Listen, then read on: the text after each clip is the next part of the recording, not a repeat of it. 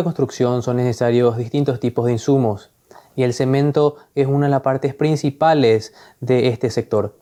Desde la consultora MF Economía analizamos el comportamiento de la producción nacional del cemento durante el año 2020.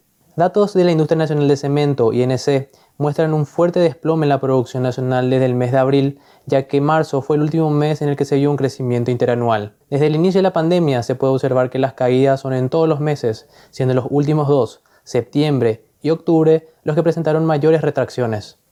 Estas caídas fueron de un 28 y 52% respectivamente. Desde enero a octubre de 2020 se produjeron unas 452.000 toneladas del insumo. Al compararse esta cantidad con el acumulado del mismo periodo del año pasado, la caída es del 10%.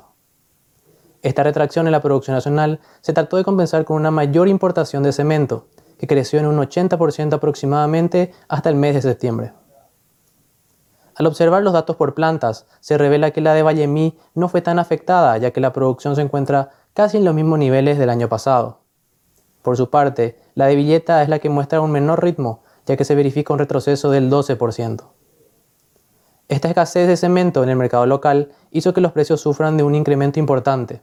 Esto se verifica a través de los datos del Banco Central del Paraguay con el IPC de cemento, en el que se puede notar un incremento considerable en los meses de agosto, septiembre y octubre, con incrementos incluso entre el 12 y 26% respectivamente, cuando en los meses anteriores el promedio de crecimiento de los precios era de un 2,5% aproximadamente. Con todos estos datos se revela la importancia que tiene el cemento durante todo este auge de la construcción en Paraguay y de la relevancia de mejores prácticas en la producción por parte de la INC para asegurar la demanda local de este insumo.